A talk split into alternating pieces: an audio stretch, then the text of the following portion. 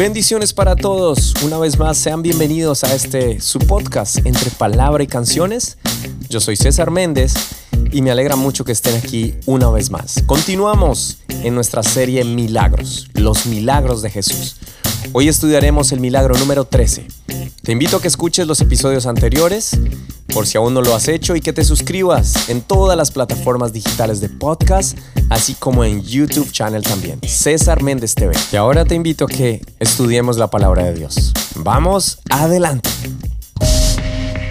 Estas personas tuvieron cosas en común, enfermedades que los afligían, en algunos casos de muerte. Algunos de ellos perdieron a sus seres queridos, otros estuvieron atormentados por demonios, otros simplemente tenían hambre.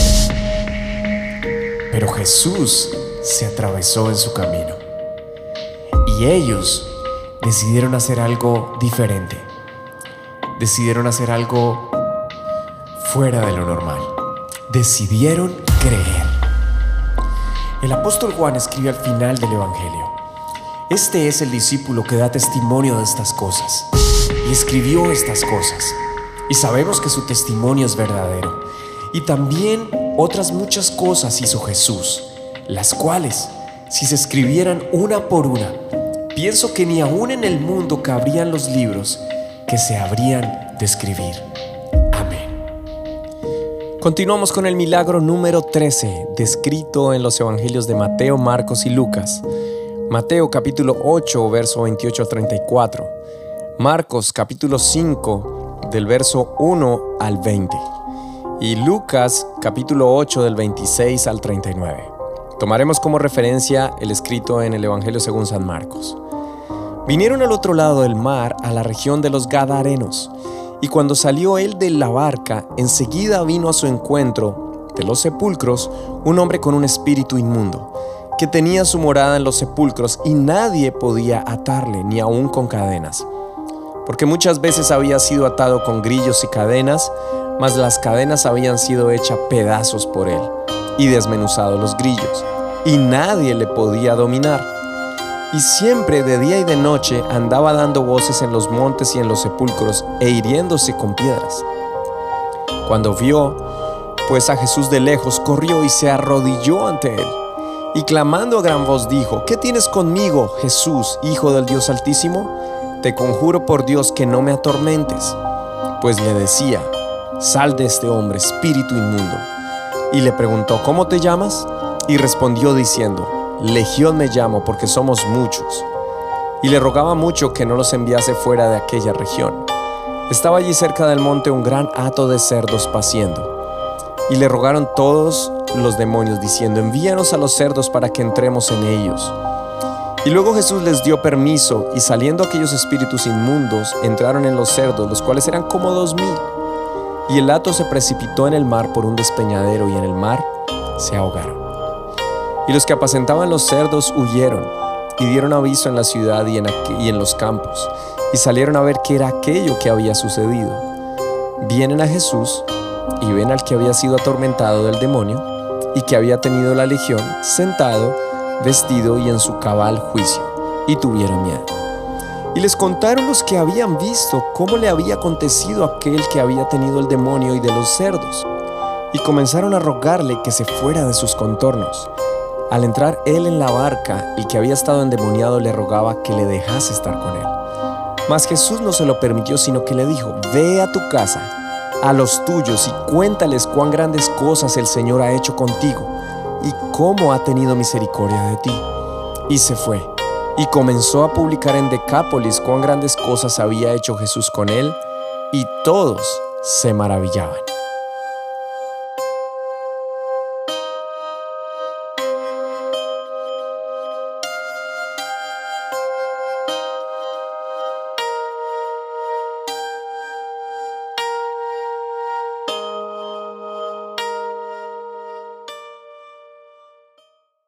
La región de Gadara, situada al sureste del mar de Galilea, aproximadamente a 10 kilómetros, fue el lugar escogido por el Señor Jesús para llegar después de haber atravesado la tormenta con sus discípulos, haber reprendido el viento y el mar. Sus discípulos habían sido testigos de este poderoso milagro en el cual el Señor había tomado el control sobre los fenómenos naturales, porque Él es el Señor de estos fenómenos, dicho sea de paso. El relato de Mateo difiere en comparación con el de Marcos y Lucas, que son muy parecidos, porque Mateo nombra a dos hombres atormentados y Marcos y Lucas a uno solo. Ha sido un tema de debate teológico y no quiero entrar a debatir esto, por lo cual nos vamos a enfocar en el relato de Marcos y de Lucas. Tomaremos algunos detalles del texto de Mateo. Un nuevo nivel de fe. Después de haber atravesado el lago de Galilea y haber visto ese poderoso milagro, Jesús preparó a sus discípulos para que fueran testigos de una liberación nueva en la vida de un hombre que por la descripción que nos dan los tres evangelios, su comportamiento era inusual. No solo lo atormentaba a él, sino también a la gente de la ciudad y sus alrededores. Lo más impactante son los detalles de cómo se da la liberación. Justo cuando Jesús sale de la barca y pisa tierra, vino a su encuentro este hombre aunque poseído, había algo además de los espíritus que lo llevó a Jesús a pedir ayuda. Las características de su comportamiento eran totalmente desquiciadas y masoquistas. Esto es solamente un retrato de lo que hace el enemigo cuando se empeña en destruir la vida de alguien. No conocemos el pasado de este hombre. ¿A qué estuvo expuesto desde niño? ¿Quiénes fueron sus padres o familiares? ¿Cuál fue su entorno? lo que propició toda esta tragedia.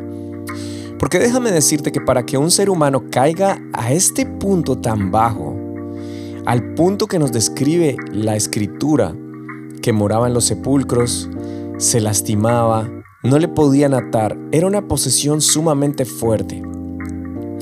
Tampoco sabemos cuánto tiempo llevaba esta condición, pero suponemos, por la lectura, que había sido expulsado de su casa, por lo menos vivía lejos de ellos. Probablemente era la vergüenza de la familia, más que la oveja negra, era el loco, el poseído.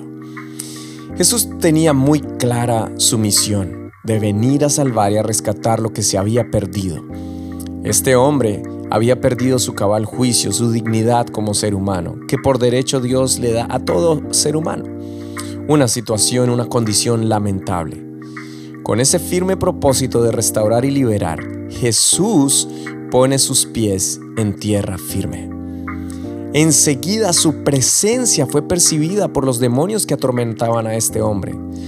Y me llama la atención que a diferencia de lo que podemos ver en un cuento o en una película donde usualmente el personaje malo huye para no ser descubierto, el poder de Jesús y su amor para con este hombre es tan fuerte, más fuerte que la posesión misma que tenía, que se llevó a cabo la ley de la atracción, que lo trajo justo y directo a los pies de Jesús. Lo hizo postrarse, humillarse y confesar a Jesús como el único y suficiente Salvador, como el Hijo del Dios Altísimo. En otras palabras, Dios manifestado en carne. Hay un par de detalles que me llenan de curiosidad y es que Jesús, liberando a este hombre, los demonios no querían salir de él y le preguntaban a Jesús por qué los atormentaba antes de tiempo. Esto como confirmación de el final de los tiempos donde el diablo y todos sus demonios serán lanzados al lago que arde con fuego y azufre, como lo escribe Lucas. Y suena apocalíptico y de hecho lo es. Ahora, deducimos que como aún no era el tiempo, Jesús permitió que los demonios fueran a donde ellos le pidieron. Como lo acabamos de leer, había un hato de cerdos, casi dos mil, dice el escritor, muchos animales, muchos cerdos, y ellos le piden ir a, ellos, a poseer estos animales, pobres animales. Y luego ellos se precipitan al mar y se ahogan. Pero antes de esto, Jesús le pregunta por el nombre al demonio y los demonios le responden en plural. Somos legión porque somos muchos. Después de esto, quien había sido esclavizado a esta ruina, a esta condición vil, fue liberado. Dicen los siguientes versos que cuando la gente vino por la curiosidad de lo que Jesús había hecho, pero especialmente lo que había hecho con los animales, quienes cuidaban los animales salieron a dar la noticia a las personas de la ciudad. Y este detalle hizo que las personas vinieran a ver por curiosidad qué había pasado. Pero luego pasa algo que es difícil de entender con las personas que llegaron a, ver a este hombre, quienes se atemorizaron al verlo libre. Lo vieron sentado en su cabal juicio y se asustaron, al punto de que le dijeron a Jesús que se fuera de su entorno. Lamentablemente este es un gran reflejo de lo que sucede hoy en día con muchas personas.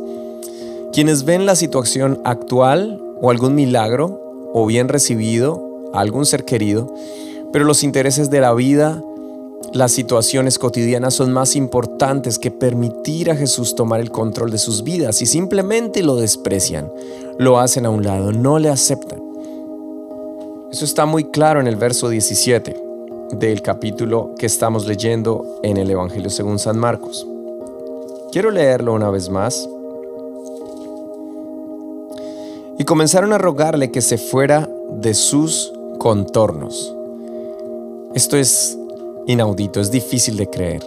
Usualmente uno lee en la Biblia que ruega al Señor por misericordia, que rogaron por un milagro, que rogaron por un favor, que suplicaron por sanidad, pero no. Aquí las personas, la mayoría, y debes tener mucho cuidado cuando escuches la opinión de la mayoría, porque en muchos casos la mayoría no tiene la razón. Y aquí la mayoría le pidió a Jesús que se fuera. Y efectivamente Jesús se fue. Él nunca está donde no es recibido. Por último vemos la buena intención de este hombre, agradecido, por querer seguir a Jesús. Pero le es encomendada una misión, la más importante de todas, ser evangelista, llevar las buenas nuevas a los de su casa, que tal vez por primera vez después de mucho tiempo le vieron en su cabal juicio. Probablemente al principio ni lo reconocieron. No lo sabemos. Lo cierto es que el texto dice que se dirigió a Decápolis y todos se maravillaban. Este milagro no podía quedar en el anonimato y Jesús le encomendó esta misión que fue bien realizada y tuvo su recompensa. La gente supo de Jesús. A pesar de que la mayoría no quería a Jesús en sus contornos, la gente supo y se dio por enterada del poder de Jesús y se maravillaron. Este milagro nos enseña muchas cosas, muchos detalles. No hay poder más grande que el de Él, no hay autoridad, no hay potestad que se pueda que se pueda poner enfrente de Él o estar frente a Él, que no sea doblegada por el poder de su amor, por el poder de Jesús. Y dos, que muchas veces la mayoría no tiene la razón. Esto es lamentable de al ver un milagro del tamaño que lo vieron, de la obra tan poderosa que vieron, de la liberación fueron testigos, porque nos deja saber que tuvieron miedo. Eso quiere decir que la mayoría, todos los que estaban ahí, habían visto a este hombre en su estado anterior, poseído, lastimado, lastimándoles seguramente, atormentándolos por el camino. Pero preferían volver a eso y tener a ese hombre en esa condición que ahora verlo después de haber sido liberado y con este milagro hecho en su propia vida. Le pidieron a Jesús que se fuera. Por eso es muy importante que tengamos siempre cuidado de escuchar las voces en nuestro alrededor, de escuchar las voces especialmente de aquellos que van en contra de lo que hemos recibido en nuestro corazón, de la fe que ha sido sembrada en nuestro corazón. Cuando esas voces lleguen es mejor que cierres tus oídos a eso y que tomes la misma actitud de este hombre, querer seguir a Jesús y declarar las buenas nuevas de lo que Él ha hecho en tu vida. Este es un milagro maravilloso y quiero invitarte a que vuelvas y leas este pasaje, a que vuelvas a estudiarlo, a que vuelvas y escuches este episodio y que no calles lo que Dios ha hecho en ti y que por el contrario cierres los oídos a lo que los demás hablan en contra del propósito de Dios para tu vida. Habla, habla Jesús, habla buenas nuevas. Cuéntale siempre a los demás lo que Dios ha hecho en tu vida y te vas a dar cuenta que los demás se van a maravillar y que Dios va a seguir haciendo obras poderosas en muchos otros. Gracias por escucharnos. Este es el podcast entre palabra y canciones de la serie Milagros. No olvides que puedes suscribirte, que puedes darle like, que puedes dejarnos tus, comentarios. Estamos en todas las plataformas digitales de podcast, así como en YouTube. en César Méndez TV. Ese es nuestro canal de YouTube. Así que te invitamos a que escuches y compartas. Chao, chao, bendiciones y nos veremos en el próximo episodio.